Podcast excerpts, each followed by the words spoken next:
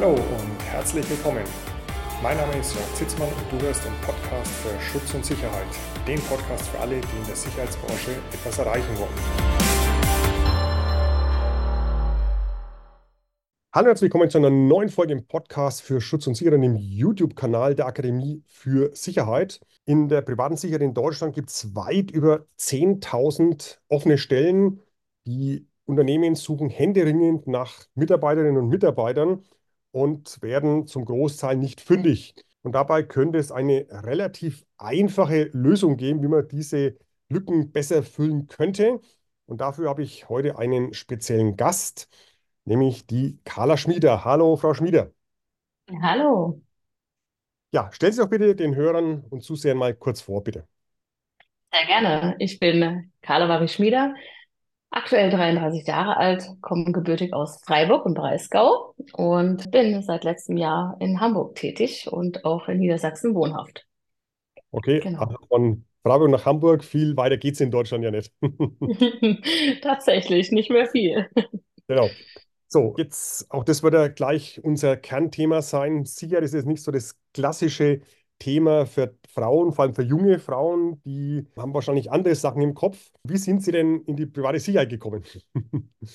Ja, das, das stimmt tatsächlich. Ähm, wie so viele habe ich angefangen mit einem Nebenjob damals in meiner ja, auszubildenden Zeit und bin dann tatsächlich hängen geblieben und da nie wieder rausgekommen, seit über zehn Jahren. Okay. Ja, und haben sich jetzt ja auch ziemlich hochgearbeitet. Also ist ja nicht so, dass Sie jetzt hier seit zehn Jahren dann, auch das ist ja so ein Klischee, dass, also wenn eine Dame in der Bewachung, dann sitzt sie am Empfang und macht da brav irgendwie Telefondienst oder so, das ist ja bei Ihnen auch anders. Das stimmt. Ich habe auch gar nicht klassisch angefangen. Also bei mir war es eher die, die Festivalrichtung und tatsächlich auch meine Baustellenbewachung und das, was mir wirklich gefallen hat. Also ich habe mir da schon ein bisschen die Rosinen auspicken dürfen Okay. und hat mich aber auch so weit gebracht, würde ich sagen. Okay.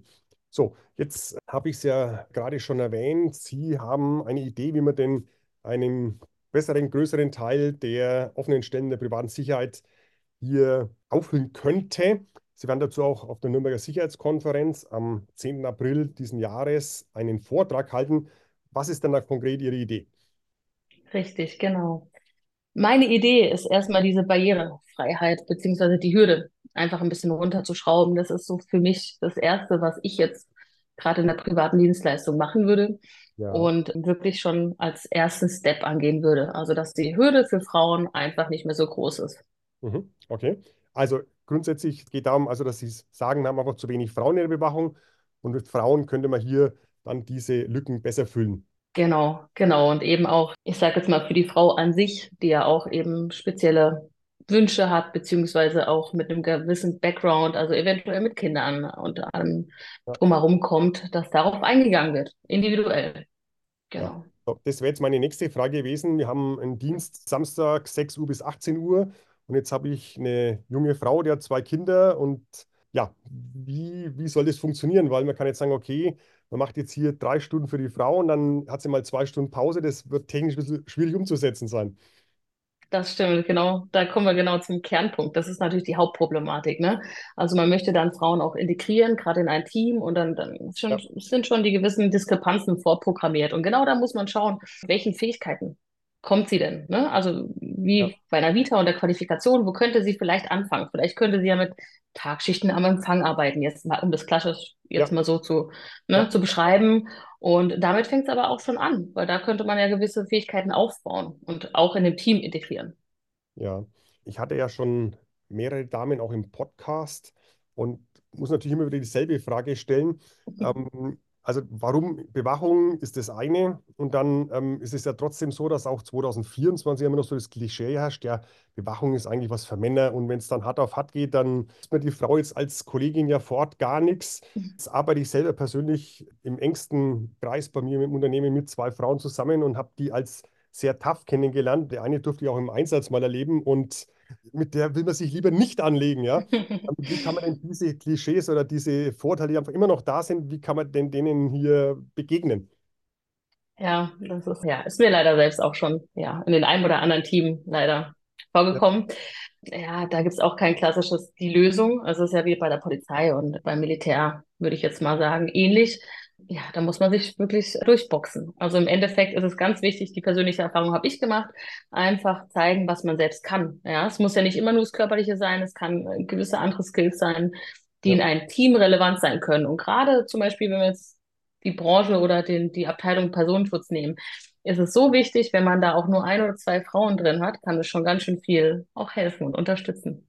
Definitiv. Also Stichwort Frau, Personenschutz oder auch ganz klassisch jetzt am Einlass bei Festivals, Fußball, Diskothek. Genau. Also da meine Erfahrungen, was ich so selber und mitbekommen habe, ist immer so, dass Frauen sehr stark hier deeskalierend sind.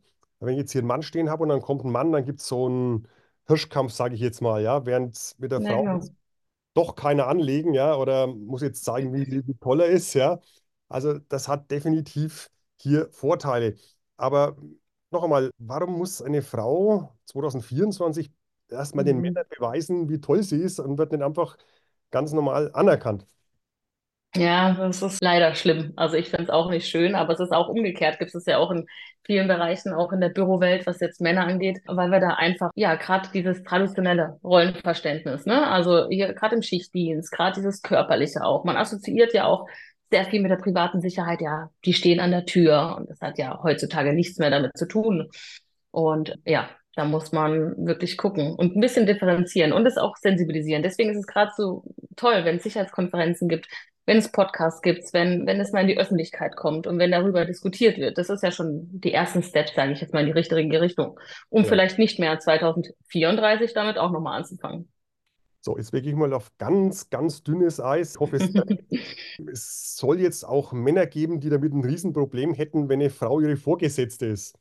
Ja, habe ich mal gehört, dass es sowas geben soll, so ganz dünnes Eis, ja. Wie kann man denn mit so einer Situation umgehen, ja? Weil wenn ein Mann einen Mann als Vorgesetzten hat, dann okay, ist es halt so, aber jetzt wenn es eine Frau ist, ähm, entweder muss dann auf ganz wichtig machen, toll, aber Frau als Vorgesetzte haben manche aus welchen Gründen auch immer, die will ich jetzt nicht näher erläutern, sonst Stichwort dünnes Eis.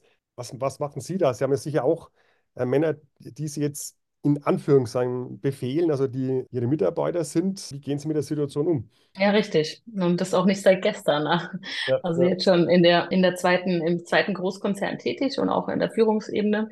Ja. Und ja, gerade die ältere Generation, muss ich sagen, tatsächlich macht sich damit oder tut sich damit sehr, sehr schwer, weil es einfach auch eine gewisse Gewohnheit ist. Der Mensch ist eben auch ein Gewohnheitstier und wir sind es gewöhnt, der, ne, der, der Chef oder die Führungskraft ist eben männlich.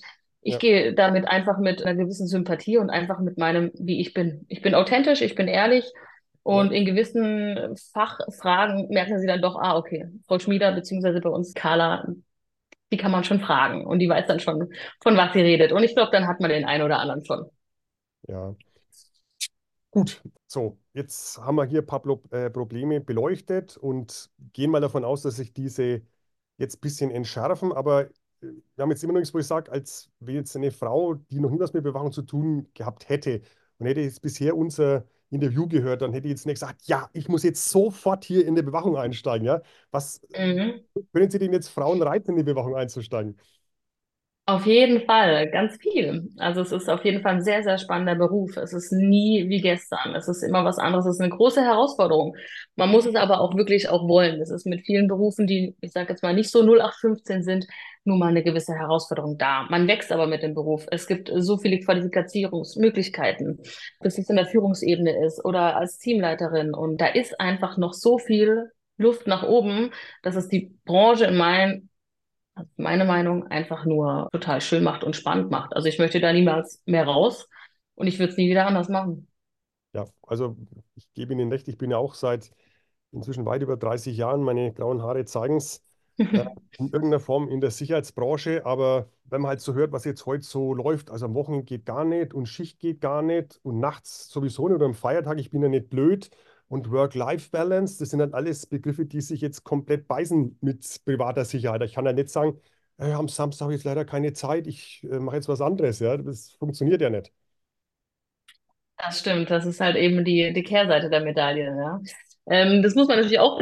Also das ist ja in vielen Berufen auch wieder so der Fall. Aber auch da gibt es so viele ich sage jetzt mal, Top-Arbeitgeber. Da muss man sich ausprobieren. Also ich bin ja auch nicht in Hamburg gelandet, weil jetzt mir einfach mal kurz danach war, übermorgen woanders zu leben, ja. sondern ich habe mich mit meinen Qualifikationen auch eben umgeschaut. Ich habe mich umorientiert. Dafür muss man aber auch der Mensch sein. Der, man muss offen dafür sein Und dann gibt es so viele tolle Arbeitgeber, die sowohl auch in der privaten Sicherheit sehr, sehr viele, ja, auch flexible Arbeitszeiten bieten. Klar, der Schichtdienst ist nicht für jeden was, ähm, aber auch da sich einfach mal mit beschäftigen und sich vielleicht einfach mal mit, ja, einfach mal ausprobieren. Ja, genau das. Und dann ist auch noch dazu kommt, ich will zum Gottes Willen von Ihnen, Ihnen keine detaillierten Zahlen haben, aber ich gehe mal davon aus, dass Sie und Ihre Mitarbeiter sicher nicht für 15,50 Euro in der Stunde arbeiten. Ja? Ja. Also das heißt, Genau. wenn man mit einem Unternehmen arbeitet, dann wird man vermutlich auch einen Tick, einen Tick mehr verdienen, ja? Ja, auf jeden Fall. Auf jeden Fall. Und eben, weil gerade die, die Branche so viel wächst. Also ich habe jetzt gerade mal zehn Jahre mitbekommen. Und die waren so spannend und so dynamisch, aber in eine positive, wirklich wachsende Richtung, dass man da, wäre mal blöd gewesen, nicht mitmachen zu wollen. Also wenn man da wirklich auch ein bisschen das Mindset, die Einstellung offen hält, dann hat man da in Deutschland und auch europaweit mega viele Möglichkeiten. Ja, Frau Schmieder, perfekt. Ich freue mich sehr auf den Vortrag. Nochmal an die Hörer. Also, ich denke, es macht definitiv Sinn, da zur Nürnberger Sicherheitskonferenz zu kommen, sich dann auch mit der Frau Schmieder mal auszutauschen mit dem Thema. 10. April. Die Kontakte und die Möglichkeit, Tickets zu kaufen, verlinken wir hier unter dem Video. Frau Schmieder, ganz herzlichen Dank für das Interview und wir sehen uns am 10. April. Ja, sehr gerne. Ich freue mich. Wiedersehen. Tschüss. Tschüss.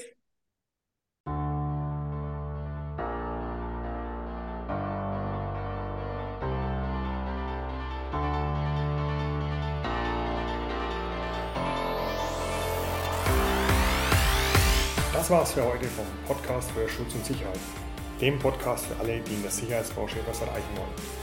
Ich bin Jörg Zitzmann und vergiss nie, wenn du nichts änderst, ändert sich nichts.